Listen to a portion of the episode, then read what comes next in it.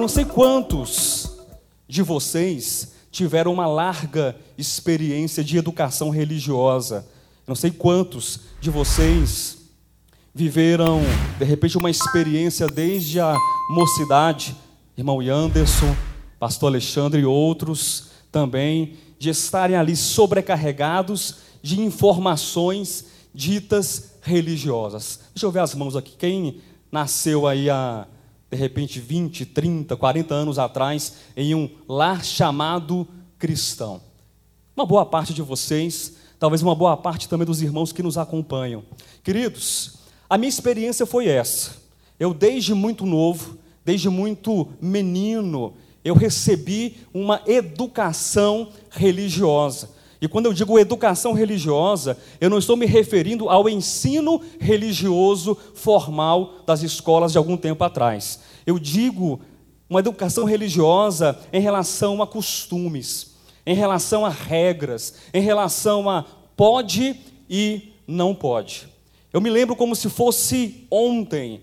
Eu estou com 42 anos de idade agora, mas eu me lembro como se fosse ontem que nos meus primeiros anos de casamento, então houve uma emancipação daquilo que era a minha família paterna, houve um desligamento no sentido de não morar mais ali com a mãe e com o pai. Esse cordão umbilical foi cortado, e a minha mãe, em uma das primeiras visitas que ela fez na minha casa, ela muito conservadora, muito rígida, e eu estava de short, de bermuda na verdade, e estava também utilizando uma regata laranjada. Imagine o escândalo. Eu acho que também se o escândalo dela foi tanto pela regata alaranjada, porque escandaliza qualquer pessoa, não é verdade? Eu era mais magro do que eu sou atualmente. Creia, isso é possível. O pastor me conhece há pelo menos uns 20 e poucos anos, né, pastor? Aí? Então, era mais magro do que eu sou agora e de regata, de bermuda. Muito bem, não era também uma visão muito boa de se ver. Mas, enfim, o escândalo da minha mãe não era pela visão do corpo afunilado, esbranquiçado, mas ela me olhou do alto da cabeça até a planta dos pés e disse assim para mim, e perguntou: agora você veste isso? É uma simples experiência, mas uma simples experiência que retrata usos e costumes. E eu sei que vocês também têm as experiências de vocês, sim ou não? A minha foi essa, e eu poderia depois dizer outras experiências. Mas na minha dita educação religiosa, o que mais ficou preso na minha consciência, o que mais foi construído na minha consciência foi o entendimento de que eu precisava conquistar ou precisava manter a minha salvação. Eu precisava pagar, melhor dizendo, um preço pela minha salvação. Já ouviram uma história parecida como essa? Na história de vocês, pagar o preço pela salvação. Eu imaginava isso, e era um grande equívoco, porque anos depois, pela graça de Deus, a luz foi brilhando dentro de mim, a minha consciência foi despertada pelo Espírito de Deus, e eu entendi, anos depois, que eu não poderia pagar preço algum pela salvação, conforme diz o texto de Paulo aos Efésios, capítulo 2, versículos 8 e 9. Mas pela graça sois salvos mediante a fé, e isto não vem de vós, é dom de Deus, não de obras, para que ninguém se glorie. Então meu coração que Antes era um coração que estava mais voltado para usos e costumes, fazer ou não fazer. Na verdade, eu perdia mais tempo tentando vencer o medo de perder a salvação do que propriamente de ter algum tipo de transformação espiritual. Quem está me compreendendo, diga amém. Então, eu passei uma boa parte da minha vida tendo muito orgulho por estar salvo. Você entende isso? Eu passei muitos anos me orgulhando, inflando, inchando o peito, porque eu estava salvo naquele momento. No dia seguinte eu não sei. Talvez, dependendo do que eu fizesse da noite para o outro dia, eu poderia perder a salvação, mas eu estava pagando o preço por essa salvação. Então havia um orgulho que enfermava o meu coração. E aí fui liberto desse orgulho por estar salvo. Mas anos depois eu vou falar uma coisa aqui que pode escandalizar muitos que estão nesse momento me ouvindo. Eu entendi certas coisas, pastor Alexandre, que eu não precisava e não poderia pagar o preço da salvação. Mas eu também experimentei no meu relacionamento com Deus, não mais o orgulho de estar salvo, mas o orgulho de não me orgulhar.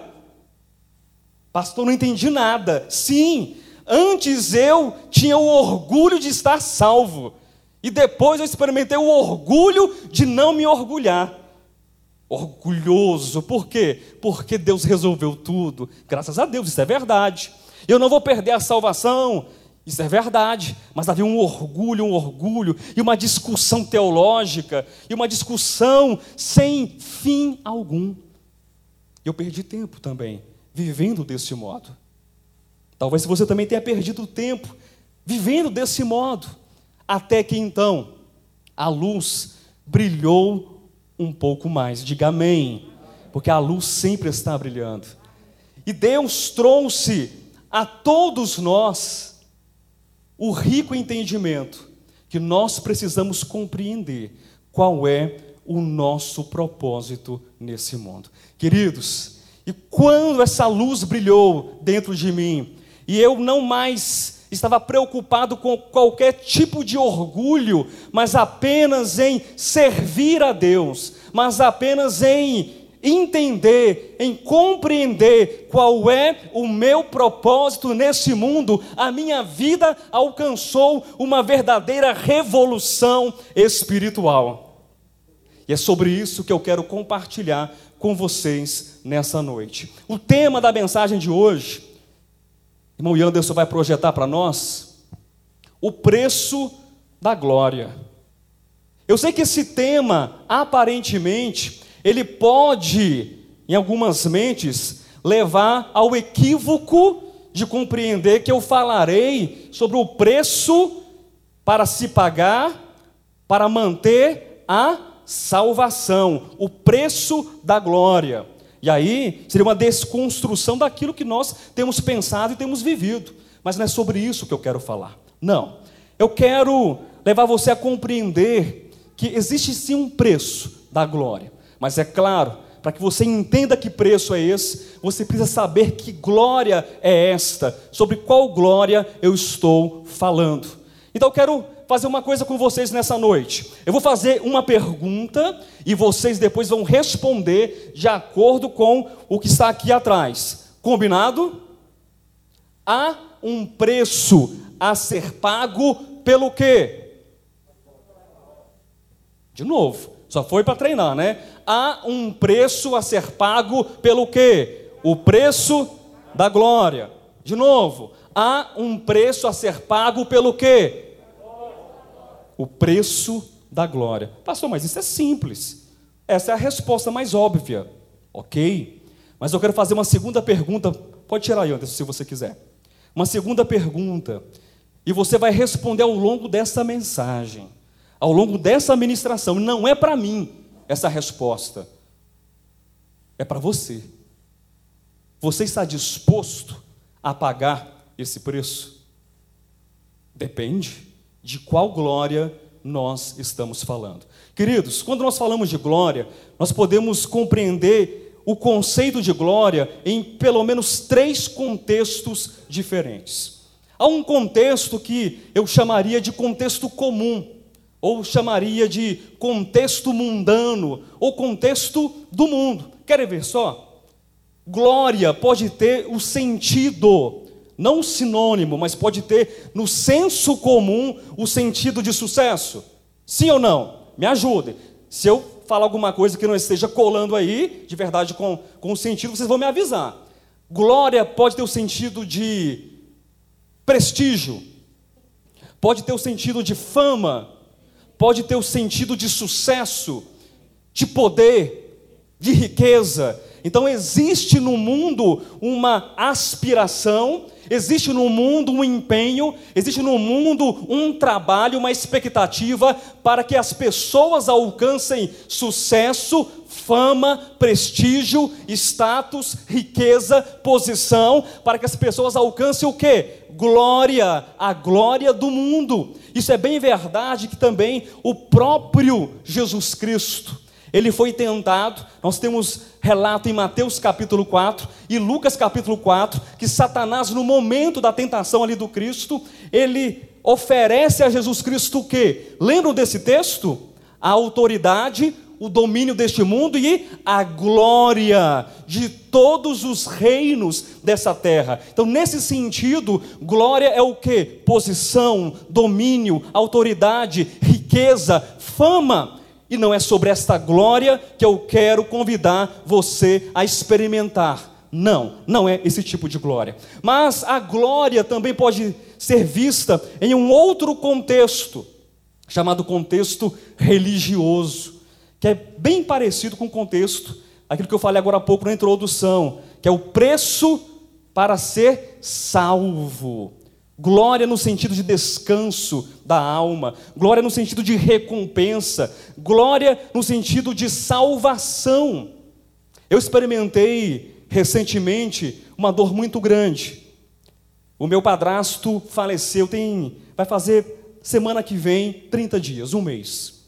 Então foi um momento muito conturbado para minha família, um momento muito triste, porque ele estava para receber alta no hospital e todo mundo na expectativa de recebê-lo em casa, e de repente à noite eu recebo uma notícia desesperada de que ele faleceu. Mas enfim, isso aconteceu. Dias depois foi o que? O sepultamento. Imagina o sepultamento de um pastor. Muitos pastores reunidos, uma família de crentes, uma família de protestantes, de missionários, de pastores, de evangelistas, primos, tios, e tanta gente falando, honrando então a imagem ali do fulano, do corpo. E quantas vezes eu escutei a expressão: ele entrou para a glória, ele descansou, porque ele está na glória. E outra pessoa também disse o seguinte: que bom, porque pelo menos assim ele faleceu ele entrou para a glória e quem sabe do dia do amanhã? De repente amanhã ele não estaria na glória, no sentido de quê? De estar salvo. Então, glória para muita gente tem um sentido de salvação, de escape, de conforto, mas também não é sobre esse sentido que eu quero compartilhar com você.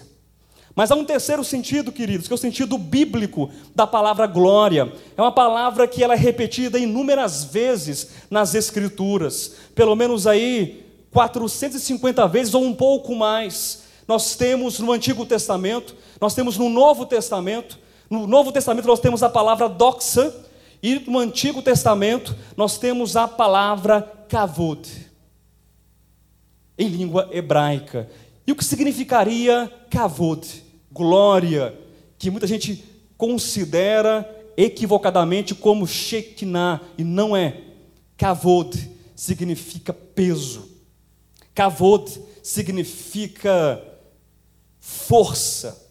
Pode ser entendida como a força ou o peso que um corpo exerce sobre determinada superfície. Kavod pode também ser entendida como uma carga, uma responsabilidade, pode ser entendida como autoridade, como dignidade, como honra. Por isso vocês verão no Antigo Testamento textos que referem que tanto Deus tinha kavod, tanto Deus tinha peso, autoridade, tinha glória, tinha dignidade, ou também homens, reis, príncipes, juízes e sacerdotes também tinham a kavod reconhecida, a autoridade, a glória, o reconhecimento e a honra.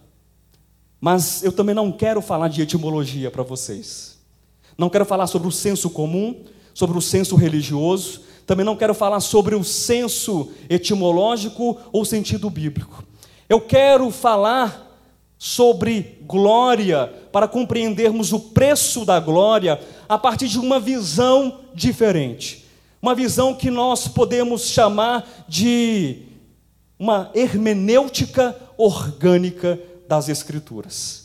Pastor Josué, o que viria a ser então uma hermenêutica orgânica das Escrituras? Seria uma interpretação, porque hermenêutica significa simplesmente interpretação, orgânica, porque é vital, porque é influenciadora, porque é transformadora.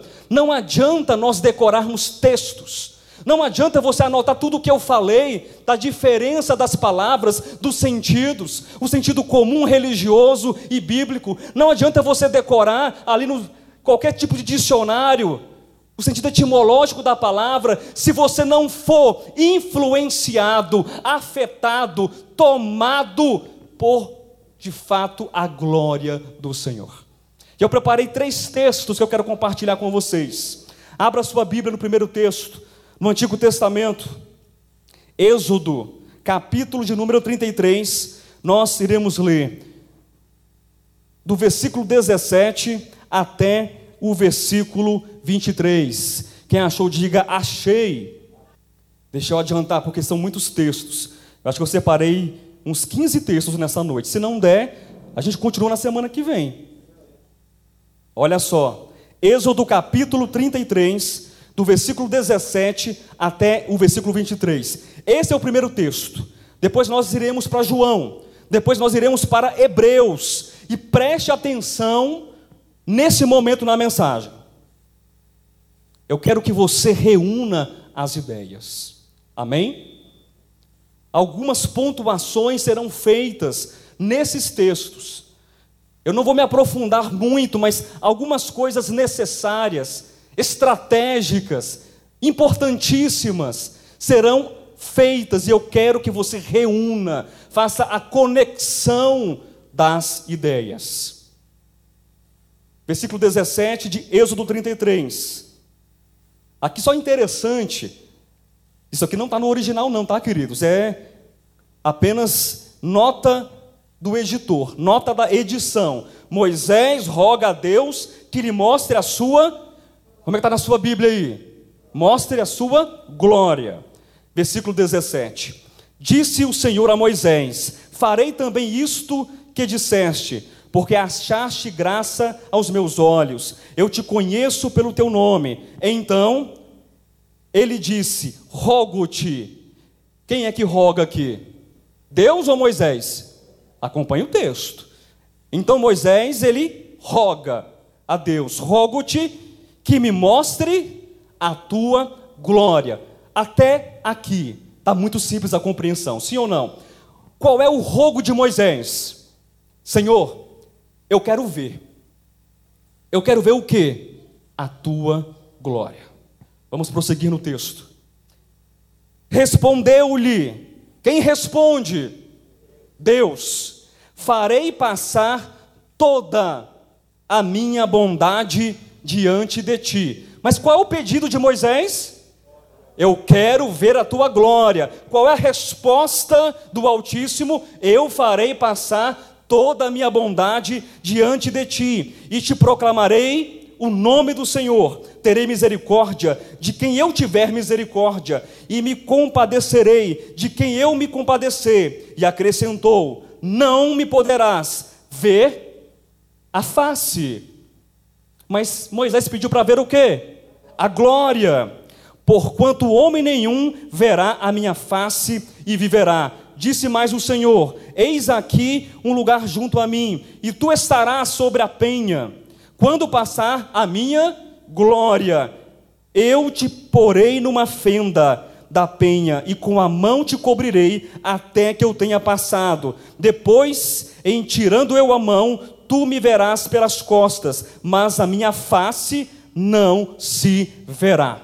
Queridos, eu raramente faço abordagens técnicas, abordagens exegéticas. Mas eu quero pedir a liberdade para vocês nessa noite, e que vocês não tomem essa palavra por uma palavra técnica ou uma palavra cansativa, mas é algo necessário.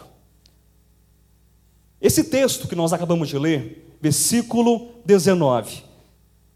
Mas antes, Moisés, ele pede no versículo 18 para Deus mostrar o quê? Vamos lá, igreja, comigo. Qual é o pedido de Moisés? Mostra-me a tua glória. Qual a resposta de Deus?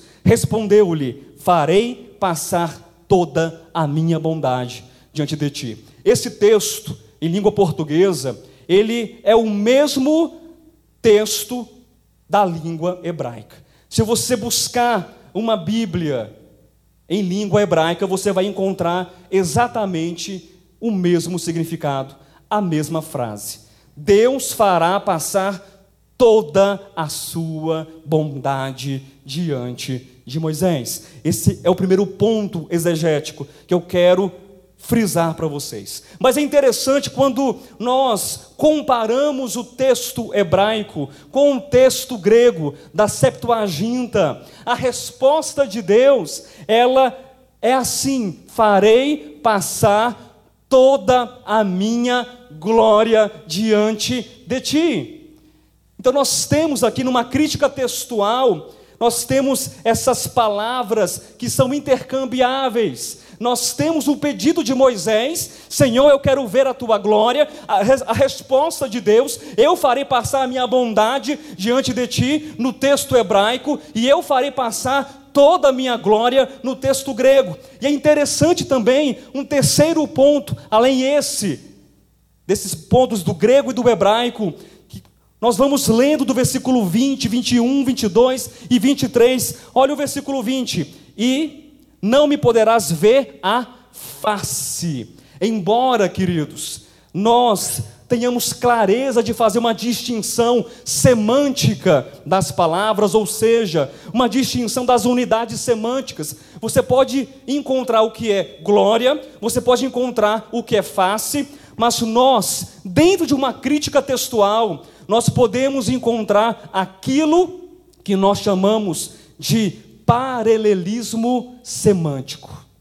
O que significa isso? As palavras podem ser diferentes, mas existe uma harmonia de ideias, existe uma harmonia de pensamento. Esse texto nos ensina uma grande verdade. Moisés pede para ver a glória, e Deus diz que faria passar a glória que também é a bondade, a bondade de Deus é a manifestação da sua glória. A glória de Deus é a manifestação da sua bondade e também é a própria face de Deus. Pastor, mas isso vai me levar em que direção? O que é que me vale isso? De que me vale entender essas questões semânticas, essas questões de crítica textual, pastor? Eu não vim aqui nessa noite para isso. Eu não estou fazendo um curso de teologia, não, pastor. Calma, tenha paciência. Você vai entender. Um segundo texto. João capítulo 13, versículos 31 e 32. João capítulo 13, versículos 31 e 32.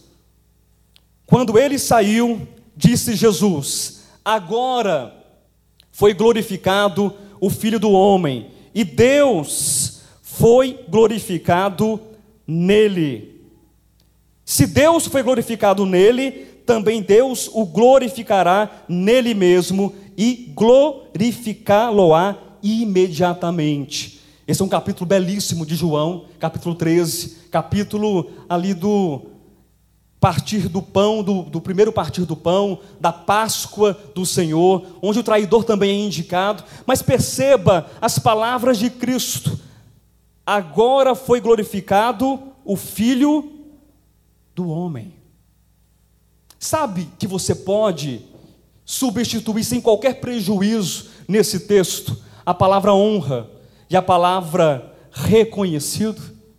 Entenda, vamos substituir para fazer um teste? Olha só, agora foi reconhecido, agora foi honrado o Filho do Homem, e Deus foi honrado e Deus foi reconhecido nele. Se Deus foi honrado nele, se Deus foi reconhecido nele, também Deus o reconhecerá, também Deus o honrará nele mesmo e o reconhecerá e o honrará imediatamente. Nós estamos agora construindo com esses textos o seguinte entendimento: glória é face, a face de Deus. E a face de Deus é a glória, e é a bondade de Deus. E glória também é o reconhecimento da expressão de Deus. Entenda isso, por favor. Isso pode mudar as nossas vidas. Glória não é um brilho. Glória não é a fama do mundo. Não a glória da qual nós estamos falando. Glória é reconhecer, é reconhecer o Cristo. Glória é reconhecer o Pai. Glória é honrar o Pai. Glória é honrar o Filho. Glória é entender o caminho da bondade de Deus. Isso é glória. Há mais um texto. Hebreus capítulo 1. E esse texto, além de ser belíssimo, é muito conhecido. Capítulo 1, do versículo 1 até o versículo 3. Havendo Deus outrora falado muitas vezes e de muitas maneiras aos pais pelos profetas, nesses últimos dias nos falou pelo Filho, a quem constituiu herdeiro de todas as coisas, pelo qual também fez o universo. Ele que é o resplendor. O que está escrito na sua Bíblia aí, meu querido? Ele é o que? Cristo, Jesus, o Cristo, o Filho. Ele é o que? Ele é o resplendor da glória dos homens. É isso? Ele é o resplendor da glória de todos os reinos dessa terra. É isso? Não.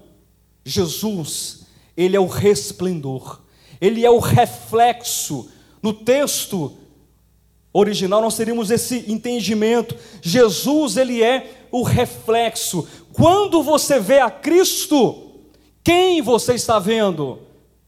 A Deus porque Ele é o resplendor, o reflexo, a expressão de Deus, a expressão exata do seu ser.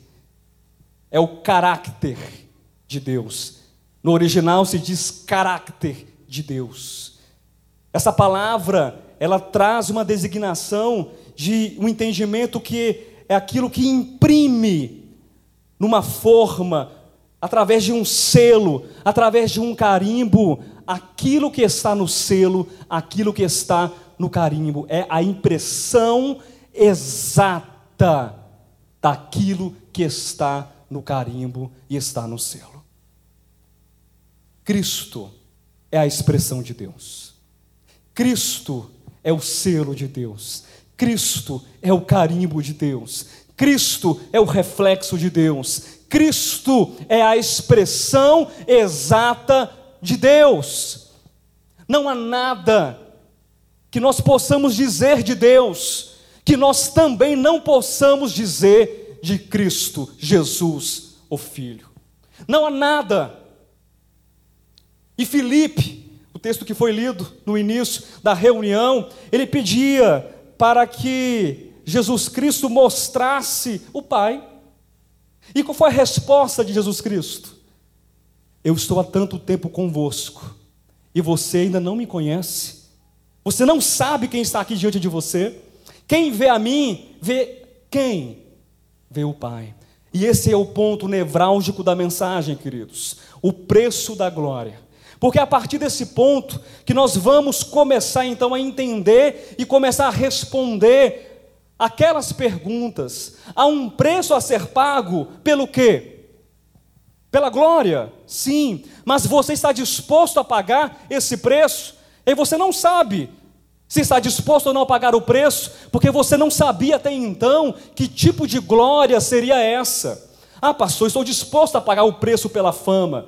Eu estou disposto a pagar o preço, então, pelas riquezas do mundo. Eu estou disposto a pagar o preço pelo descanso da minha alma. Não é sobre esta glória que eu estou falando. Não é sobre esse preço que eu estou falando. Mas eu estou falando de uma glória e de um preço que diz respeito a negar a nós mesmos, a negar o nosso eu, a dizer não para mim e dizer sim para Deus. para que nós possamos expressar a Deus, para que nós possamos permitir que a bondade e a face de Deus sejam vistas em nós, para que nós possamos permitir que o caráter de Deus, a expressão de Deus, possam ser vistas em nós e de fato o mundo possa glorificar a Deus numa expressão humana que está ao seu lado, que está aí, que é você. Então nós precisamos perguntar sobre essa glória, qual é, qual é a expressão de Deus, qual é a expressão de Cristo. O que é que Cristo expressa para você, meu irmão?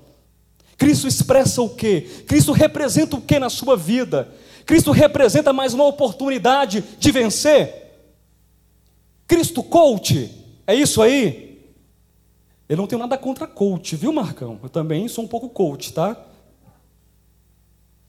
Mas Cristo não é coach. Cristo representa o que para você? Um descanso das fadigas humanas? Porque a sua vida não deu certo aqui? Ou a sua vida não está dando certo aqui? Cristo representa o que para você? Cristo é a expressão de que para você? Cristo é amor. Diga, Cristo é amor. E que tipo de amor é esse? É um amor incondicional ou é um amor político? É o tipo de amor que você ama com interesse, ou você ama as pessoas que não te dão trabalho, porque amar quem é trabalhoso dá trabalho demais. Imagine amar o pastor Alexandre, é trabalhoso. Imagine amar o pastor Josué, é três vezes mais trabalhoso. Vocês não têm ideia. Eu prego geralmente uma vez por mês, a cada 40 dias. Quem sempre faz os posts das mensagens é o irmão Alan. Ele não está aqui nessa noite, mas ele deve estar tá assistindo. Eu vou falar isso, eu faço questão para os irmãos verem a dificuldade do que é amar um ser humano. Eu não digo o irmão Alan, amar o irmão Alan, não que é fácil amar o Alan, é difícil amar o Josué. Eu dou trabalho para o irmão Alan, porque todas as vezes que ele faz o post, é como se ele fizesse quatro mensagens. Porque eu sou difícil. Eu sou difícil. Mas que tipo de expressão é a expressão do amor de Deus? Nós somos convidados a expressar a glória de Deus, meu irmão. Você é como se você fosse uma lâmpada, uma lamparina, um, um lampião e dentro de você existe o divino, existe Deus, e por onde quer que você passe, você pode, você tem a oportunidade de iluminar. Iluminar com amor, iluminar com amor, não o amor, aquele amor traiçoeiro, não o amor político, não o amor fingido, que até despreza o próprio significado de amor, mas o amor incondicional, o amor que não leva em consideração se o outro quer você bem ou não. Que tipo de expressão Cristo traz? Uma expressão de perdão, mas perdoar a quem? Um perdão que alcança o mundo todo, ou um perdão seletivo, um perdão calvinista? Um perdão que diz assim: você vai e você não vai. Que tipo de perdão nós estamos expressando? Que tipo de glória nós estamos expressando? Que tipo de santidade nós estamos expressando? Que tipo de face os homens enxergam na minha face? Bondade. Nós lemos o texto de Êxodo, Deus disse para Moisés, quando Deus, quando Moisés falou: "Senhor, eu quero ver a tua glória". Tá bom, Moisés. Eu vou passar diante de você a minha glória, a minha bondade. Mas que bondade é essa que nós estamos expressando? Porque a bondade de Deus, a bondade do Cristo, é a bondade que faz a chuva cair para todos, que faz o sol raiar para todos, é a bondade que convida todo homem, a toda mulher, a todo ser humano, não importa quem quer que ele seja, a experimentar o favor de Deus. E que tipo de glória, que tipo de face, que tipo de bondade é a minha bondade? Que tipo de expressão é a minha expressão de Cristo? Queridos, os homens nos conhecem, e os homens conhecerão a Deus por nosso intermédio. Eu não estou aqui para regular a vida de ninguém, porque se tem uma vida que tem que ser regulada, é a minha vida internamente. Mas não com regras, mas regulada pelo Espírito Santo de Deus. E nós temos que pensar nessas perguntas que foram feitas. Há um preço a se pagar pelo quê? Responda: o preço da glória. Mas você está disposto a pagar esse preço? Você está disposto a pagar esse preço de negar a si mesmo? Está disposto a pagar o preço de ser bom, como Deus te ensinou a ser bom? Está disposto a pagar o preço de ser amoroso, de amar, como Deus nos ensina a amar? Não, mas é muito difícil isso, pastor. Isso é inalcançável. Eu não quero isso para a minha vida. Eu prefiro a glória do mundo, a glória da religião. Eu prefiro até decorar o que significa glória em hebraico e em grego. É muito mais fácil. De fato, é muito mais fácil.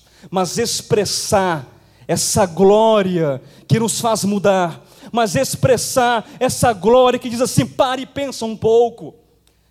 Para e pensa um pouco, muda o coração, não é apenas uma mudança de atitude, não é uma mudança externa, de um verniz, do exterior, mas é uma mudança de essência, é uma mudança interna, de coração, de natureza.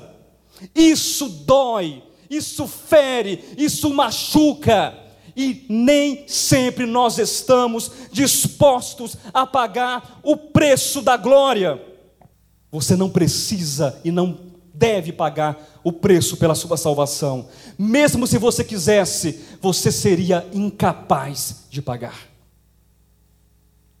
Mas há um convite para que nós paguemos um preço de expressarmos a glória de Deus. Há um texto em Abacuque capítulo 2, versículo 14, se não me falha a memória, que diz que um dia, assim como as águas da terra, elas, as águas, coloca aqui para mim, irmão, pois a terra se encherá do conhecimento da glória do Senhor, como as águas cobrem o mar. A terra se encherá do que? Do conhecimento, da glória do Senhor, como as águas cobrem o mar. Você crê nessa promessa? Que o mundo será cheio do conhecimento da glória de Deus? Eu creio nessa promessa. Eu creio nessa promessa. Mas como essa promessa se realizará? Como essa promessa se manifestará? Na semana passada e nas semanas anteriores, nós fomos ministrados ricamente em um texto, Filipenses capítulo 2, do versículo 5 em diante. Quem se lembra dessas ricas e extraordinárias ministrações? Vocês se lembram? Filipenses 2 é a resposta de Abacuque 2. Você sabia disso? Abacuque 2 diz que a terra será cheia do conhecimento da glória do Senhor. E aí, de repente, nós podemos perguntar, mas como isso será feito? É um brilho que virá e vai irradiar toda a terra? É isso que vai acontecer? Filipenses 2 é a resposta do texto de Abacuque. Tende em vós o mesmo sentimento que houve em Cristo Jesus. Esse sentimento é o convite para a glória, é o convite para participarmos dessa expressão viva da glória de Deus. Há um tempo atrás, um grupo de amigos, de irmãos da igreja, estavam conversando a respeito da segunda vinda de Cristo. Foi uma conversa muito bacana, uma conversa muito interessante. E nessa conversa, alguns textos surgiram. Porque como, como será, afinal, a vinda de Cristo? De que modo será essa manifestação? Porque Apocalipse capítulo 1, versículo 7 diz que todo olho verá o Senhor. E como isso vai ser possível? Será que vai ser transmissão via satélite? Será que vai ser isso? Será que Cristo vai instalar alguns painéis aí no mundo todo? Será que ele vai fazer alguma coisa nesse sentido? Como que todo olho verá? É um texto muito interessante, segundo a epístola de Paulo aos Tessalonicenses, capítulo 1, versículo 10, que quando ele vier para ser glorificado e admirado nos seus santos.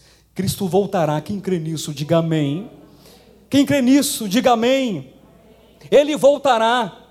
E o texto é claro, ele vai ser glorificado, ele vai ser honrado, ele vai ser manifestado, ele vai ser admirado, ele vai ser reconhecido.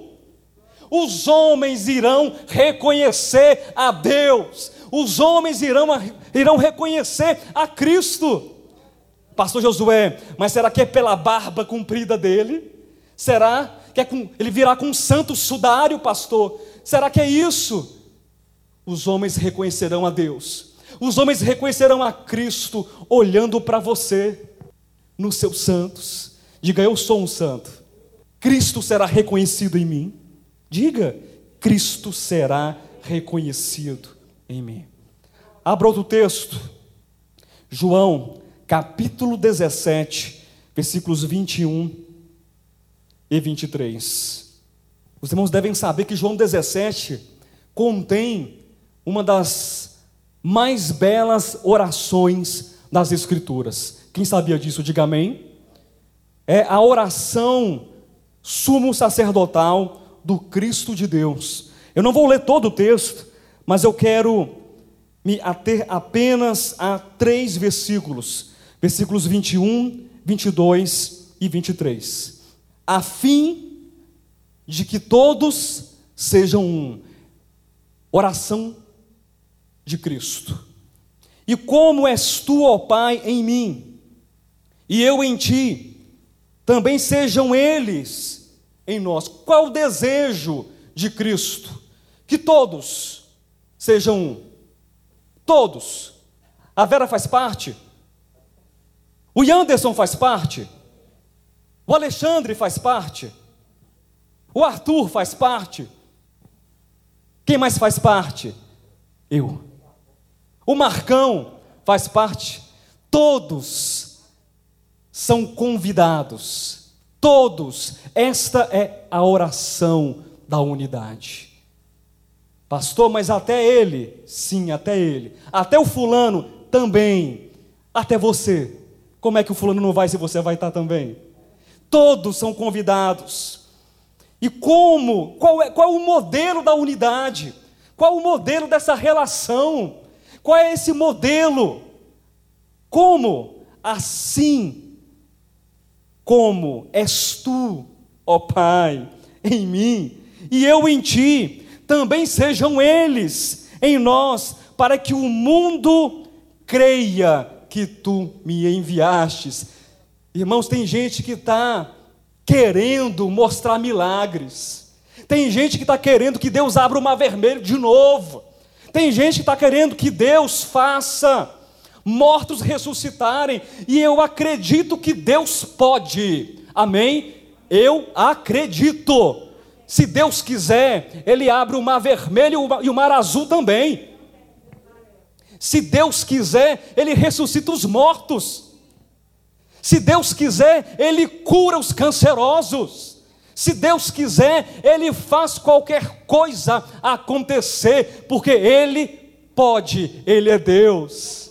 Mas as pessoas não querem atentar, as pessoas não querem voltar os corações para o maior dos milagres do universo, que é Deus em Cristo, Cristo em Deus e nós neles.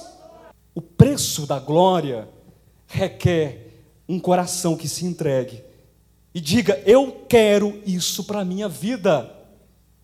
Esse é o meu propósito de existência. Versículo 22. E eu lhes tenho transmitido, e eu lhes tenho transmitido o poder de expulsar os demônios. Também.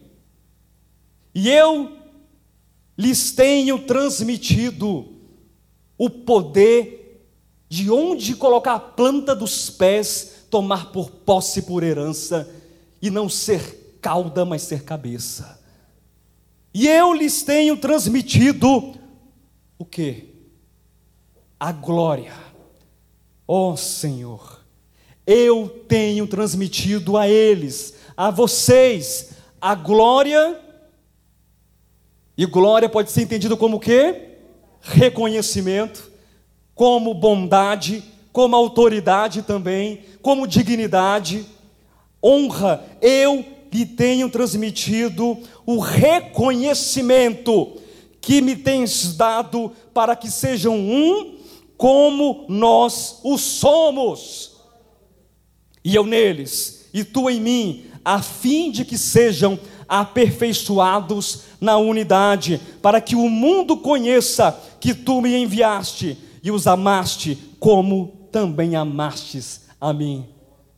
E aí no texto, Cristo coloca mais uma palavra interessante, mais algo para compor essa relação: é o amor. O mundo conhece o amor. De que maneira? Quando vê a unidade quando vê a expressão de Deus, a bondade de Deus. E o texto diz que nós somos aperfeiçoados, queridos, nessa unidade. Há um texto, Colossenses capítulo 3, versículo 14, que declara que são vários conselhos do apóstolo Paulo.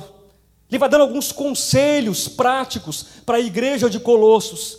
Mas o que é mais importante está no versículo 14 do capítulo 3. Acima de tudo isso que eu falei, acima de qualquer conselho, acima de qualquer serviço, acima de qualquer trabalho que for realizado na congregação, na igreja, acima de qualquer coisa esteja o quê?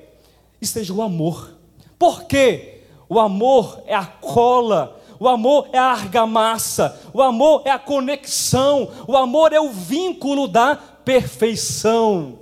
O amor é exatamente aquilo que une o que aparentemente não poderia ser unido.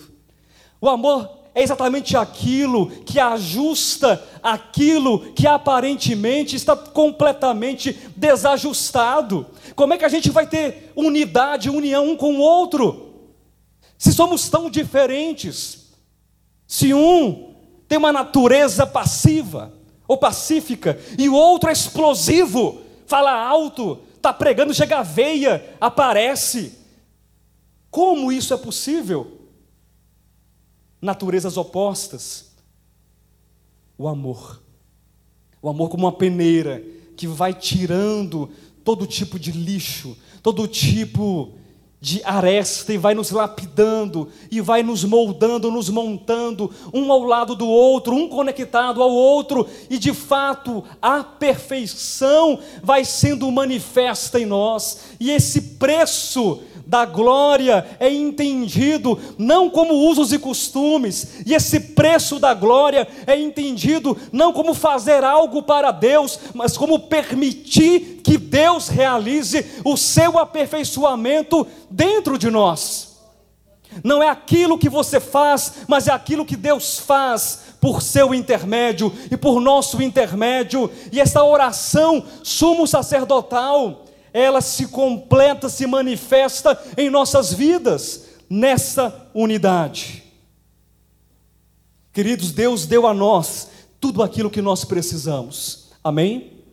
Tudo aquilo que nós carecemos, para que essa glória, essa bondade, essa manifestação estejam atuando dentro de nós. Mas é necessário um despertamento É necessário um reavivamento da igreja. É necessário uma disposição dos nossos corações. É necessário uma decisão da sua parte e da minha parte. Uma entrega do nosso coração. Eu já tenho tudo da parte de Deus? Tenho. E você também tem? Tem. Mas nós precisamos ter fé. Nós precisamos plantar nós precisamos contribuir espiritualmente para o nosso crescimento, para o nosso aperfeiçoamento, para o nosso amadurecimento. Nós precisamos deixar que Deus cresça em nós, que essa bondade, amor, justiça, misericórdia, perdão, graça se revelem em nós. Deixa eu ler para vocês um texto. Segunda de Pedro, capítulo 1 do versículo 3 até o versículo 11 capítulo 1, versículo 3 a seguir. Visto como, pelo seu divino poder, nos têm sido doadas todas as coisas que conduzem à vida e à piedade, pelo conhecimento completo daquele que nos chamou para a sua própria glória. E Deus chamou você para o quê? Para a virtude. Deus chamou você para o quê? Para a glória para a manifestação da face da bondade de Deus. E ele diz aquilo que foi dado a nós para esse conhecimento virtuoso da glória do Senhor, pelas quais, versículo 4, nos têm sido doadas as suas preciosas e muito grandes promessas, para que por elas vos torneis coparticipantes da natureza divina, livrando-vos da corrupção das paixões que há no mundo.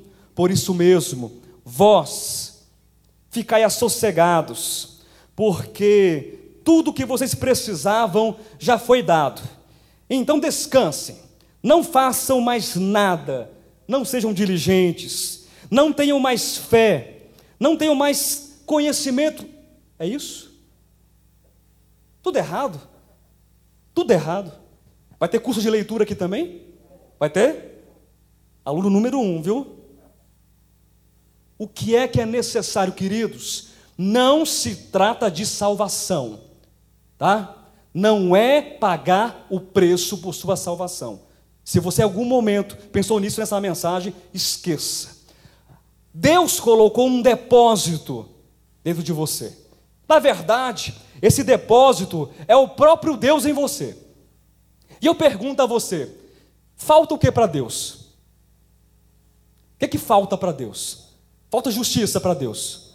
Falta misericórdia, falta amor, falta graça, falta perdão.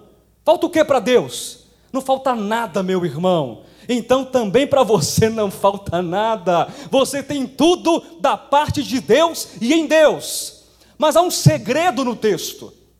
O texto não nos direciona para ficarmos acomodados. O texto não nos direciona para ficarmos de braços cruzados. Muito pelo contrário, diante dessa realidade interior, diante dessa realidade espiritual que é virtuosa e a própria glória de Deus em nós, o texto vai falando para nós algumas coisas interessantes. Por isso mesmo, vós, reunindo toda, não é parte, meu querido, entenda isso em nome de Jesus. Vamos ler a Bíblia com vontade, é toda a vossa diligência. Isso reúne as suas faculdades mentais, isso reúne o seu cognitivo. Isso reúne o seu coração, isso reúne seus sentimentos. Isso não é filosofia, isso é Deus em nós, reunindo a sua força, toda a sua força, amar o Senhor de toda toda a nossa força, com todo o nosso coração. Associai. Então você reúne o que? Primeiro, toda a diligência. E depois você faz o que? Associa com a vossa fé a virtude. E você vai associando, e você vai fazendo o quê? Isso nessa relação amorosa de unidade, você vai conectando e vai colando com o amor, porque com o amor eu consigo associar virtude, com o amor eu consigo associar fé, e você vai colando e vai conectando, e o que mais? O conhecimento, e com conhecimento, o domínio próprio, e com o domínio próprio, a perseverança, e com a perseverança, a piedade, e com a piedade, a fraternidade. Olha para quem está ao seu lado, pode olhar, aquele olhar bonito, aquele olhar acolhedor, manda um coração, manda um beijo, manda um sorriso, manda um abraço fraterno para o teu irmão. Reúna fraternidade, é enxergar o outro não como um distante, mas é amá-lo como a mim mesmo. E vai reunindo o que? Piedade, piedade e fraternidade, com a fraternidade o amor. Porque estas coisas, queridos, olha só, existindo em vós e em vós aumentando, fazem com que não sejais nem inativos, nem infrutuosos no pleno conhecimento de nosso Senhor Jesus Cristo. Preste atenção, de acordo com o texto, numa leitura reversa, é possível ser inativo? Numa leitura reversa, é possível ser inativo? É possível não ser, não dar frutos? É. Pastor, e aí? Significa que a expressão da glória não estará presente em nós. É simples assim. Mas quando nós reunimos diligentemente todos os recursos espirituais do qual nós fomos dotados pela parte de Deus, nós vamos produzir nós vamos avançar, nós vamos construir, nós vamos progredir na fé. Aleluia! Porque aquele a quem essas coisas não estão presentes é cego. Parece que o texto ele nega, mas tá ou não está na gente, queridos? Essas coisas estão ou não estão? Essa lista aí todinha fé, amor, fraternidade, tudo isso, Deus colocou em nós essa capacidade, mas quando não está presente é quando nós negamos, é quando nós não refletimos na nossa face a face de Deus, é quando nós não pagamos o preço da glória, nos tornamos inativos infrutuosos e nos tornamos cegos. Ou coisa triste é ter problema de visão. Imagina a cegueira. Pois aquele a quem essas coisas não estão presentes é cego, vendo só o que está perto, esquecido da purificação dos seus pecados de outrora. Por isso, irmãos, olha o rogo de Pedro. Procurai, mais uma vez ele utiliza a palavra diligência, empenho, esforço, procurar com diligência cada vez maior. Olha que interessante. E a própria diligência, o próprio esforço deve ser o quê? Crescente. Ou seja, sabe, sabe fazer musculação? Quem já fez aqui musculação? Eu nunca fiz na minha vida. Quem já fez musculação aqui? E aí o que, que você faz? Alguém aí que faz musculação? Peso ali nas costas de quantos quilos, Líbia? Para levantar. Para início. Uma pessoa assim do meu porte. Para não, não, quebrar o meio. Quanto? Quanto? Quanto? Um quilo. Um quilo. E vai lá. Vamos lá. Um quilo. Uma semana levantando um quilo. Diligentemente. Ó, sem preguiça, viu? Eu não tem preguiça. Um quilo. Segunda semana, vamos lá, professora. Dois. Mas de que modo? Com esforço, com diligência. Três, quatro, cinco, seis, sete. e depois a musculatura aparece. Ô oh, glória! Meus irmãos, a minha esperança é ser glorificado. Mas eu estou falando de coisas espirituais. É você se esforçar para dizer assim, Senhor, eu preciso negar tantas coisas que estão em mim. E é pesado negar isso, não é? Eu falei isso já. Não é pesado, mas é necessário. Abrir mão de você mesmo é você, às vezes, levantar o seu próprio peso e jogar longe de si.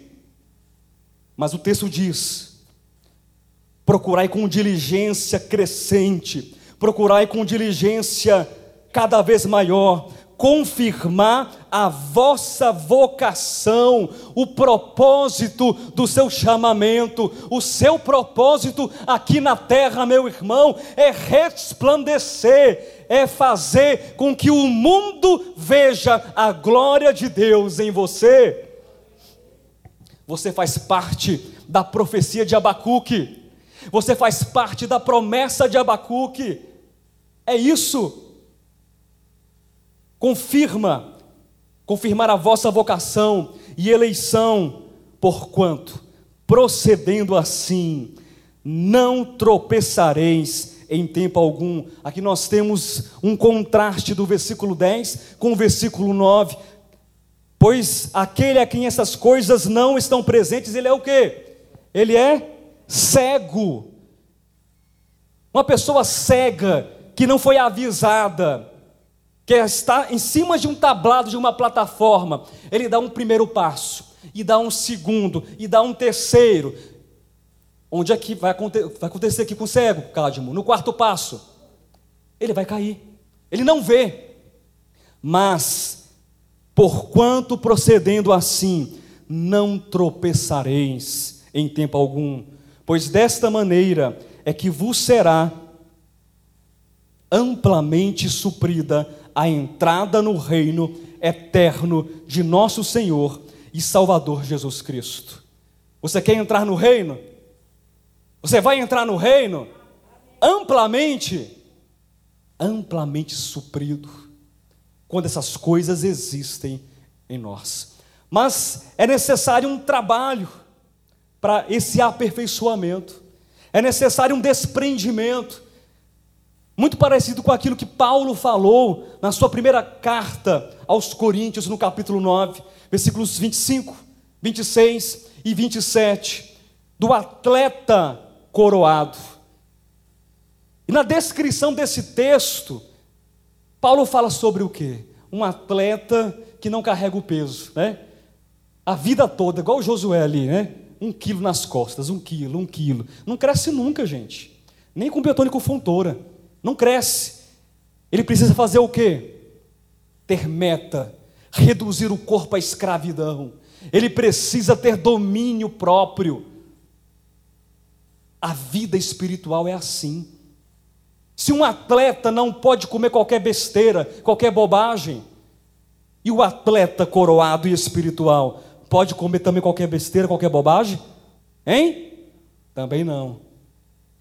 Se o atleta humano precisa ter ali as atitudes físicas e comportamentais para ser um vencedor. E o atleta espiritual e coroado precisa ter um coração condicionado em Deus, precisa ter um coração que está firmado na verdade. Sim, é claro que precisa. É claro que precisa. Mas infelizmente, queridos, nós nem sempre queremos fazer isso, não é verdade? Às vezes bate a preguiça, bate o desânimo, bate o cansaço, bate o desespero, bate a fadiga, bate uma série de coisas. E essa mensagem que nos convida a pagarmos um preço por esta glória que é a expressão do que Deus é, do seu favor, graça e bondade, essa mensagem ela vai caindo no esquecimento. Essa mensagem de hoje ela não é nova. Ela é a repetição de décadas de ministração. Sim ou não? Mas às vezes a gente vai caindo no esquecimento. E aí os inimigos vão se apresentando, os inimigos da glória, os inimigos da glorificação vão se apresentando. E sabe qual é o maior inimigo da glória? Sabe qual é? E Anderson, o maior inimigo da glória. Sabe qual é? Cadmo. Sabe qual é o maior inimigo? Você. Você. O nosso ego. O nosso ego é o nosso maior inimigo. Por quê?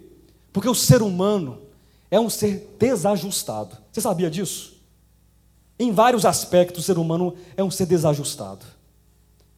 Um ser que tem um apetite voraz, um apetite insaciável pelos desejos, pelas paixões, pelos prazeres.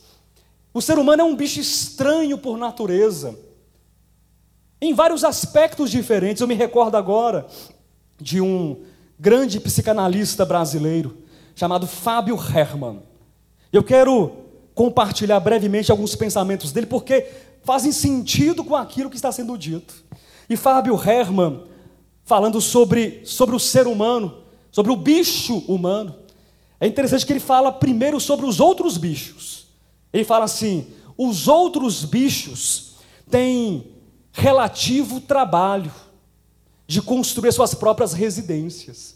Olha por onde ele começa. Ele é um, é um artista na escrita, na escrita, pastor Alexandre. Parece que não vai dar em lugar nenhum que ele vai escrever, mas depois ele captura a gente. Os outros bichos têm relativamente pouco trabalho para construir sua própria residência. Sabe por quê? Porque eles estão satisfeitos com o mundo que eles encontraram. Eles estão satisfeitos com os sistemas ecológicos deles. Já viu alguma vaca reclamar ali com as outras vacas e dizer assim: vamos fazer uma comissão e voltar aqui para ver quem vai ser o síndico aqui do condomínio rural? Já viram em algum momento isso acontecer? Nunca viram acontecer? Também não. Já viram algum animal disputando o poder pelo ego? Já viram isso acontecer? Ah, mas eu sei que eles brigam, disputa de, de território, aquela natureza instintiva, mas já viu assim, um cachorro ofendido com outro? Porque você passou na minha frente. Se eu tenho um cachorro, e aí eu, todo dia eu desço com o meu cachorrinho às seis e pouco da manhã para ele fazer as coisinhas dele. E às vezes acontece dos vizinhos também descerem com o cachorro antes de mim, antes do trabalho. E aí vai um cachorro na frente. E cachorro faz o que, gente, perto das árvores? Aí o cachorrinho da frente faz o quê? Levanta a patinha, faz. Aí, dois metros depois, o cachorro da frente faz o quê? Levanta a patinha. E o meu cachorro, o que, que ele faz? Todo lugar que o cachorro da frente para para fazer, ele faz também. Mas aí eu pergunto: será que meu cachorro está ofendido no ego dele? Será que ele está assim? Por que você fez xixi primeiro do que eu? Porque eu mando aqui nesse território. Eu sou mais importante que você. O meu pelo é mais brilhoso do que o seu. Isso é coisa de gente. Isso é coisa do ser humano. O meu cabelo, as minhas unhas, o meu salto, a minha roupa, o meu dinheiro, a minha glória, a minha fama, isso é coisa do bicho chamado homem. E Fábio Herman, esse icônico psicanalista brasileiro, ele continua dizendo assim: de que o ser humano, ao contrário do bicho do, dos demais bichos, ele é insaciável. Ele passa todo o seu tempo tentando construir uma casa para si. E num trabalho insano, num trabalho louco, sem nunca ficar satisfeito com o resultado. Isso é verdade ou mentira, gente? Sabe o que a gente faz? Nós fazemos. Nós compramos uma casa. E é errado comprar uma casa? Não é errado. Aí você reforma a casa. É errado reformar a casa? Mas o ser humano ele é insaciável. Ele pinta, depois ele faz o quê? Ele pinta de novo, aí ele troca o sofá, depois ele faz o quê? Outro sofá, depois ele amplia, depois ele quebra, depois ele reforma de novo, depois ele vai fazendo, fazendo, fazendo o quê? De modo insaciável. E Herman, ele fala sobre a construção da casa em uma metáfora de construir a si mesmo. O ser humano sempre quer mais, sempre quer mais dinheiro, sempre quer mais prazer, sempre quer mais, mais e mais e mais. E nós, em muitos momentos, somos assim. E a espiritualidade vai ficando para depois. E o congregar vai ficando para depois. E Deus vai ficando para depois. E essa história da glória é escatológica, meu pessoal. Porque um dia Jesus Cristo virá e eu vou morar no céu, ou se não for morar no céu, eu vou possuir a terra. Então isso é escatologia. Não, a glória é presente, a glória é atual, a manifestação de Deus é hoje, no tempo que se chama hoje. E não é sem razão que o apóstolo Paulo diz assim: tomai posse da vida eterna que dia? Ou tempo verbal? Hoje. É hoje que nós nos apropriamos dessa glória. Mas tudo depende de onde está o nosso coração. Onde está o teu coração? Essa vai ser a resposta. Se você vai pagar o preço ou não por essa glória. Mateus capítulo 6, do versículo 19 até o versículo 21. Falando ainda sobre o inimigo da glória, que é o ego, poder, insatisfação. Mateus 6,19: Não acumuleis para vós outros tesouro sobre a terra, onde a traça e a ferrugem corrói, e onde ladrões escavam e roubam mas ajuntai para vós outros tesouros no céu, onde traça nem ferrugem corrói, e onde ladrões não escavam nem roubam, porque onde está o teu tesouro, aí estará também o teu coração. Esse texto é simples de entender, sim ou não? O texto diz o quê? Para finalizar, o teu tesouro está aqui. Então, onde estará o teu coração? Aqui. O teu tesouro está aqui. Então, onde estará o teu coração? Aqui. Agora, é claro que você pode nomear isso de inúmeras maneiras. Você pode representar isso de inúmeras maneiras. Eu apontei para dois retornos.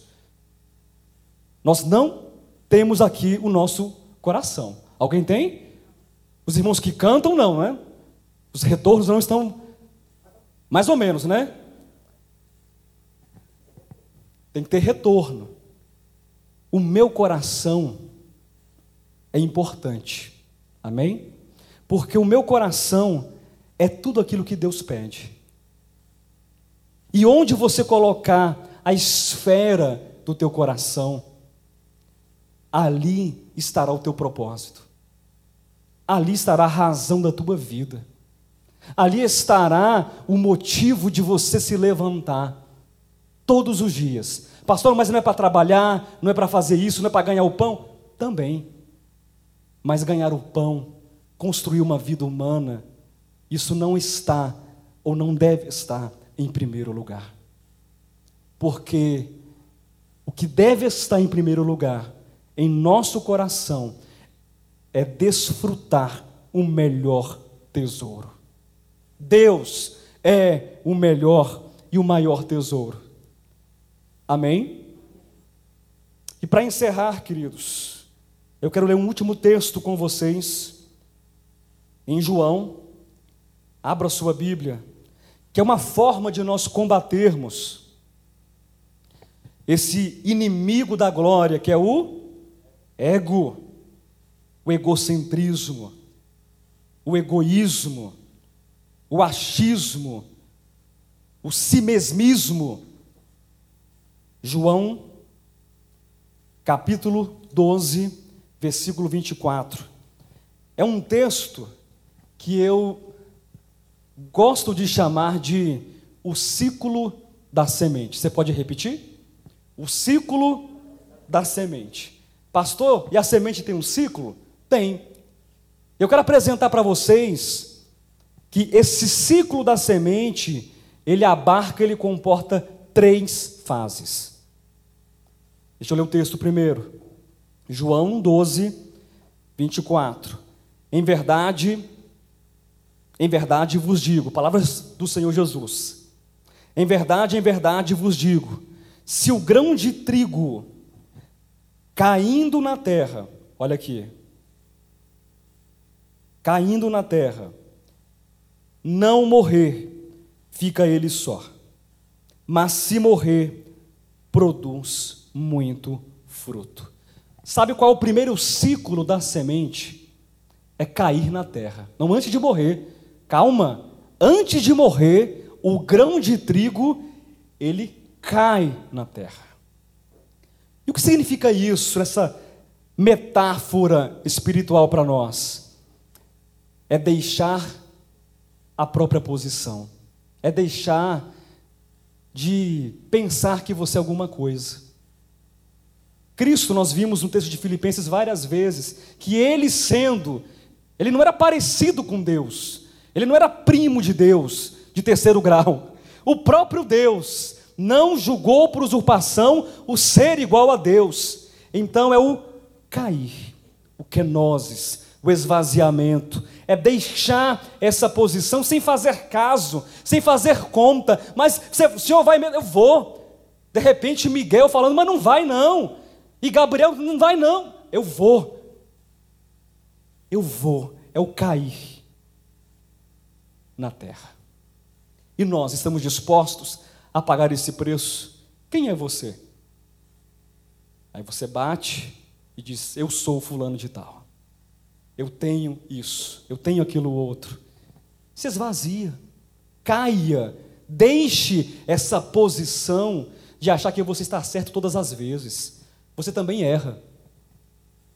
Deixe essa posição de achar que você não precisa aprender mais nada, que você não precisa dar o braço a torcer.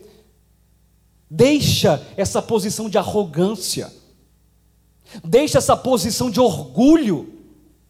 Deixa essa posição de que eu posso e não vou pensar diferente, não vou agir diferente, não vou fazer diferente.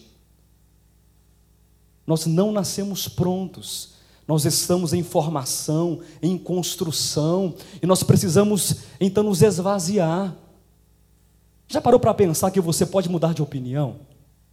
Já parou para pensar que de repente o outro tem a razão e, não, e você não tem?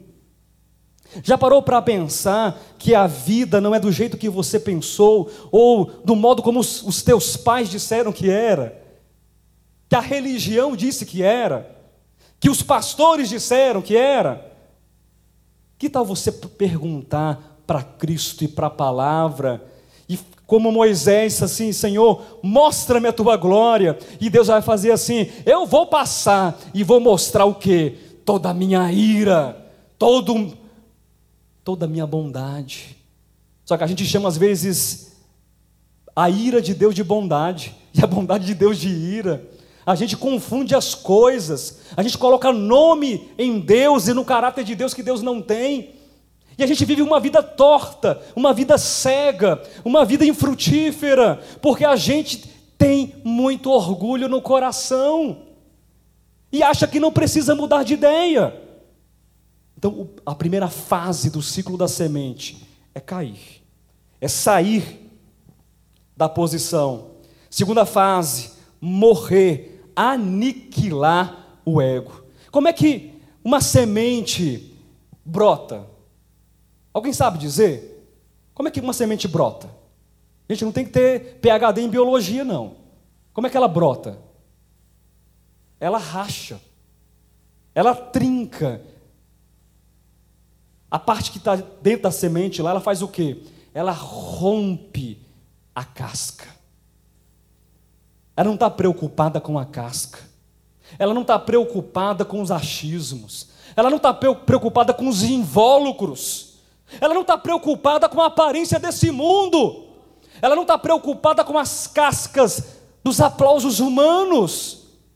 Porque tudo isso é vaidade. Porque a essência é que de fato tem valor. As cascas serão levadas pelo vento e consumidas pelo fogo.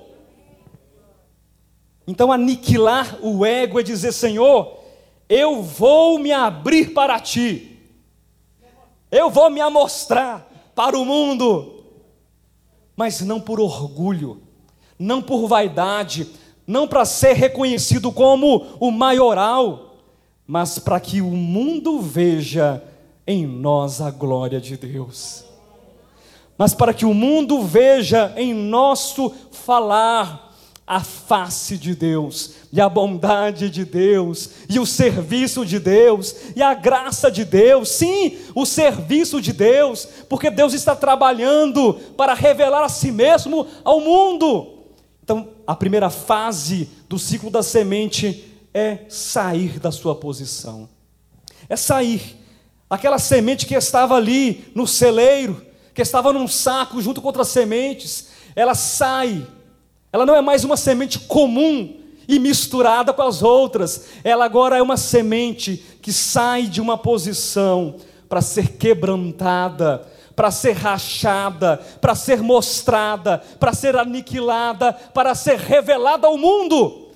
E essa semente brotará, e essa semente germinará, e essa semente, a terceira fase do ciclo da semente, produzirá muito fruto.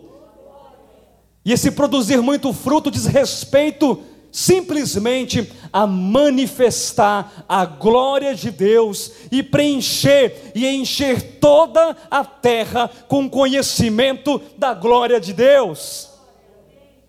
Esse é o ciclo da semente que combate o ego e nos faz então dizer: Eu quero pagar o preço da glória. Queridos, é fácil? Não. É impossível? Também não. Mas depende de uma decisão do nosso coração. Amém? Eu disse para vocês que ao longo dessa ministração você responderia. Você não vai responder para mim, você não vai responder para o seu vizinho, mas responda para você, internamente, se você quer pagar o preço da glória.